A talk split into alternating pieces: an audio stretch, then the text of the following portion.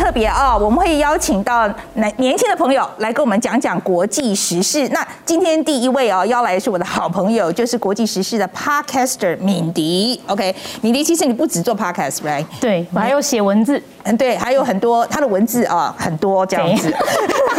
Podcast 也很长，对，Podcast 也很长。那我常常放他的 Podcast 来帮助呃入助眠，所以大家如果万一睡着的话，不要，哎，是因为他的关系，不是因为我的关系。哎，好了好了，先先讲一下今天想讲什么。哦，我今天要讲一个很热的，就是我听了很开心的一首歌，就是陈芳宇跟黄明志他们两个共同合唱的一首歌，叫做《玻璃心》。你，我觉得你根本就是要蹭流量。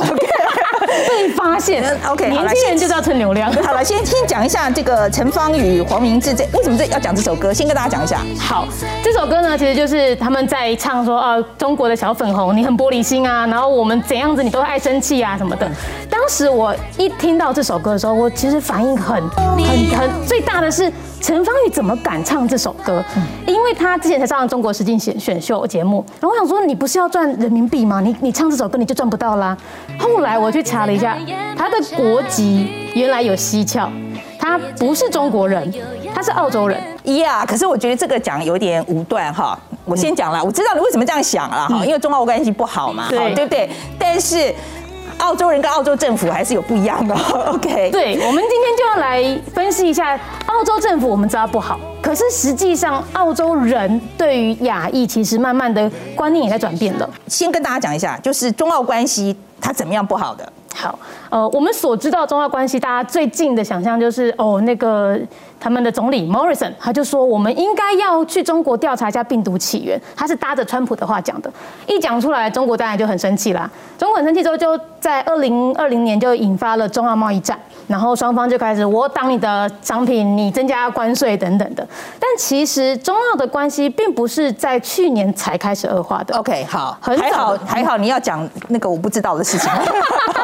当然要来补充一下。对对，好嘞好嘞，所以是发生什么事情？其实早在二零一七今年就开始恶化了。那最早是一个中国富豪。他开始引发的一些转变。这个中国富豪叫黄向墨。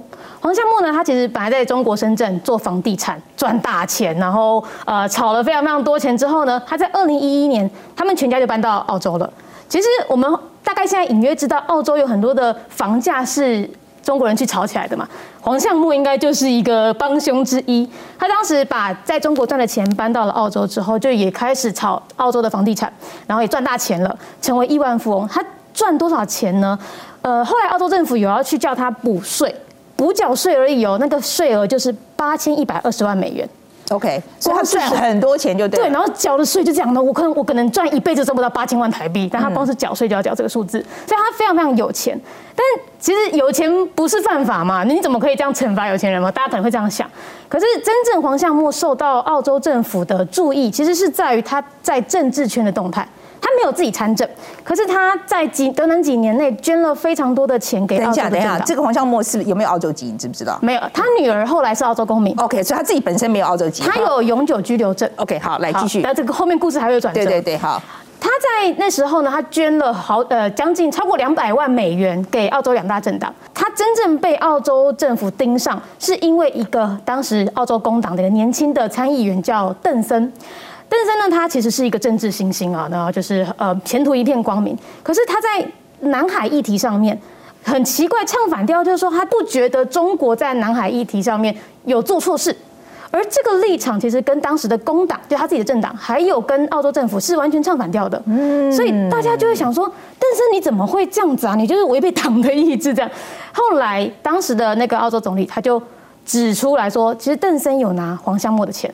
哦，他糟糕了。对，因为这件事情真的蛮严重的耶。对，他就让澳洲人意识到说，中国人开始用钱在改变我们的政治了。我想范姐应该过去在美国应该可以感感感受到这件事情。对对，其实在美国是这样啦，哈，他大家都收政治现金啦，哈，不可能不收政治现金，你要你要竞选嘛，哦，但是呢，到一定包装再包装这样子啊，那可是政治现金来自外国的时候，这真的非常的敏感，这被抓到很严重。对，所以当时呃，邓森还有工党，他们就开始有很多舆论在攻击。那邓森也因此在二零一八年的时候辞职了。他本来前途一片看好的，他就被他就决定呃，就放弃他的政治生涯了。OK，那后来邓生辞职之后，这件事他到底收了多少钱啊？没有，那时候没没有讲。哦，OK，对但是其实台面上我们刚刚说到，可能黄向墨当时有一度说哈，我要捐给工党，好像呃三十万美元，可是后来他不捐了。为什么？他就摆明的说，因为你工党在南海议题上面指责我们中国，我认为这我没有喜欢，所以他后来其实很明确。然后这个澳洲的政治人物就觉得，哇，你已经讲这么直白了，那我不能不做些事。所以在后来，我们以为邓生辞职之后，他这件事就了结了，没有。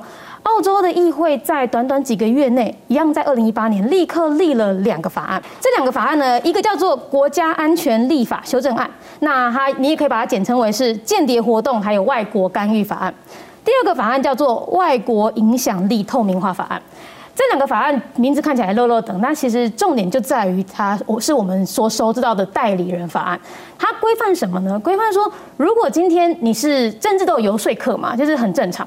那游说客你必须要在澳洲政治圈里面，你要坦诚你是为哪个国家或哪个政府工作，这样子你才可以在这边是合法的进行游说的。那如果你没有这么做，那我们就判断你是间谍行为。而他们在这两个法案里面，又让间谍行为的罚则再更加重。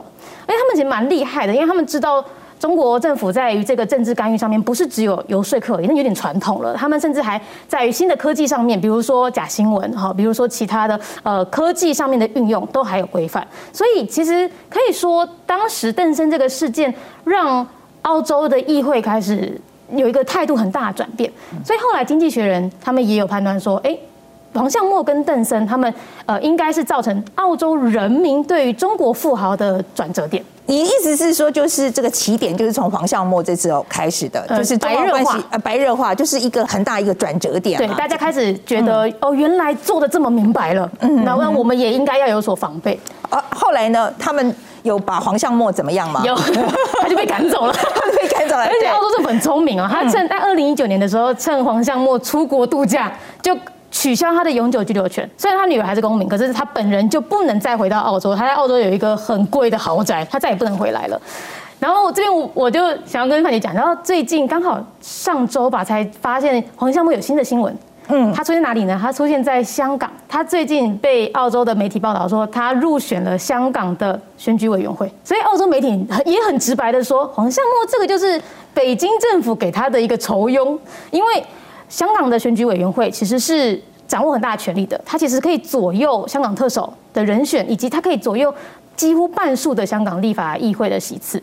所以，呃，黄夏木虽然无法在澳洲继续待下去，但他在香港找到了他的另外一片天。对啊，不过总总而言之，他现在不能去澳洲了嘛，对不对？对好，那那接下来我觉得就中澳关系其实就变得很白热化，就是对 you know，那跟我们回忆一下好了，这这两国都对抗了什么这样子？好，他们在二零二零年的时候，最明确转折就是我们刚刚说的那个总理就说，我们应该要调查那个疫情的起源。那中国就觉得啊，你这样子直接呛我，我也不要跟你装了，他就开始跟澳洲展开了贸易战。这个贸易战的做法，它是呃对于大量的澳洲进口的商品，就是来课征超高的关关税。例如，它课征了呃大麦，澳洲大麦它课征八十 percent 的关税，加哦加八十 percent，然后葡萄酒更高了两百 percent。买一瓶葡萄酒变成两倍以上的价格，然后除此之外还有呃像是澳洲牛、龙虾，然后有一个是中国现在自己受到伤害的东西，它禁止了什么？就是澳洲煤矿。中国我们大家都知道，它现在缺煤发电，所以在东北就大停电了。那其实它当时禁止澳洲煤矿进到中国这一个做法，引发它现在自己有一点七伤拳伤到自己了。我这点我补充一下好了啦，其实澳洲呃供给的是动力煤啦哈，那其实它澳洲的动力煤在整个中国的这个需求里面其实占不到百分之二。说实在的，现在实在是太缺了啊，就是这个每每一点，不要说百分之一、百分之二了，就是它中国现在因为实在太缺煤了，所以很多这个澳洲的煤其实在呃本来在港口进不去的，后来就听说就让它赶快通文啊、呃就让它过去了，因为它就是非常需要这样子。不过我还是要强调一点，它这我们大家一直在讲说，把中国限电直接跟澳洲这个禁呃禁止它进来这个事情，我觉得不能直接划等号了嗯哈，因为因为这个比例的关系。对好不过我觉得还是可以讲说，这个澳洲还是蛮有骨气的啦。说实在，这个人民币说不赚就不赚，这也不容易，因为其实澳洲过去这几十年的。经济发展很多是靠中国的。没错，它中国其实是它一个非常非常大的贸易伙伴。那没错，其实是真的伤是有伤到。我们刚刚讲龙虾，就一个小小的产业，澳洲南部的龙虾有九十六 percent 都是卖给中国。等于今天中国不进它的龙虾，而且中国是用各式各样的理由啊，有有毒啊，有虫啊，有什么的，然后就像他们不进台湾的凤梨是一样的借口。他们澳洲的龙虾的这个供应链就觉得哇，我瞬间少掉了一个很大的客户，那怎么办呢？其实澳洲政府蛮聪明的，他们大概是有所准备才可以有这个勇气、有底气去跟中国展开贸易战，因为他们在贸易战展开也是去年左右，其实他们立刻去开发了新兴市场。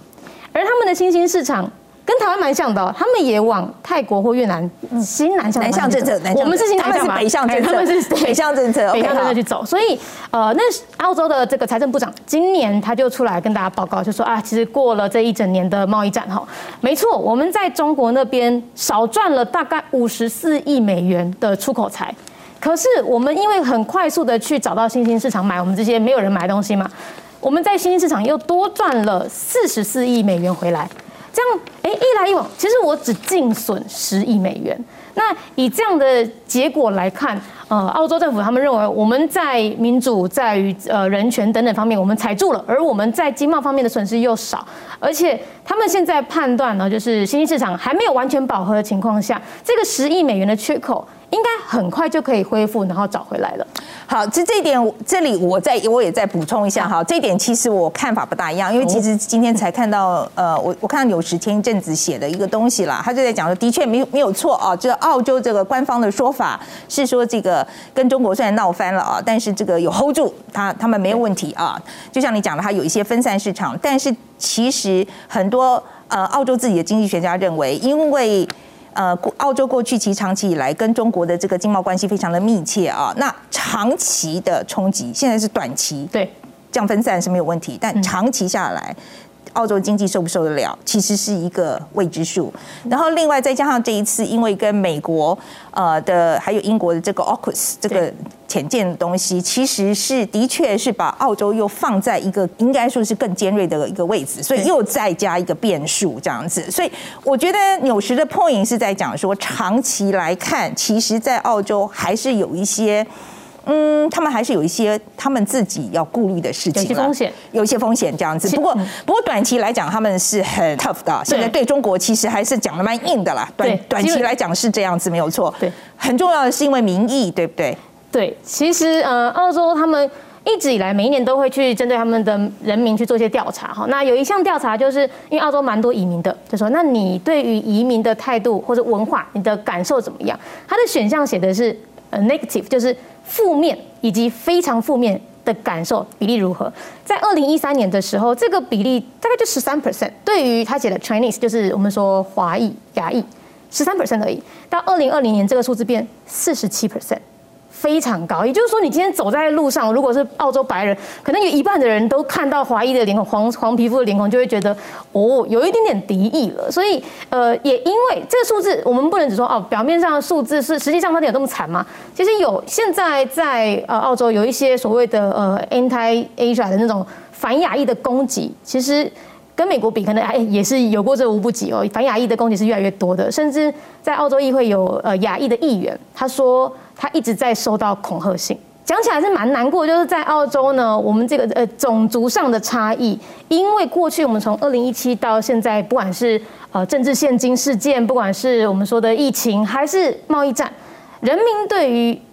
我们这种华人面孔的那个感受已经很明显的转变了。大家常常在提到的，就是说，澳洲其实是提供了一个中型国家在对抗中国的时候一个很好的典范啊，就是他们不要讲说很好的典范，应该是说他们应该会是大家都在观察，就是澳洲呃会做的，他的他他做他怎么做，怎么应对。会不会有什么严重的副作用？你先试试看，我等着你表现。我觉得其实现在看的人很多，就是要看说哦，澳洲，因为大部分国家不是像美国那么大嘛，right？那那今天如果说像澳洲这样的国家，这个中型国家，他今天要去去跟这个中国对抗的时候，它它会发生什么事情啊？所以我觉得其实澳洲的状况是非常非常受到关注的。好，那今天我们非常谢谢敏迪喽。那以后我们希望呃每个每个月可以邀一次，会不会太多？好，我现在现场画押。对，好，呃，一每每个月每个月啊一两个月来一次。好，我换一些买多买一些衣服，对对对。那我希望大家今天没有睡着了。天谢谢米迪，谢谢范姐。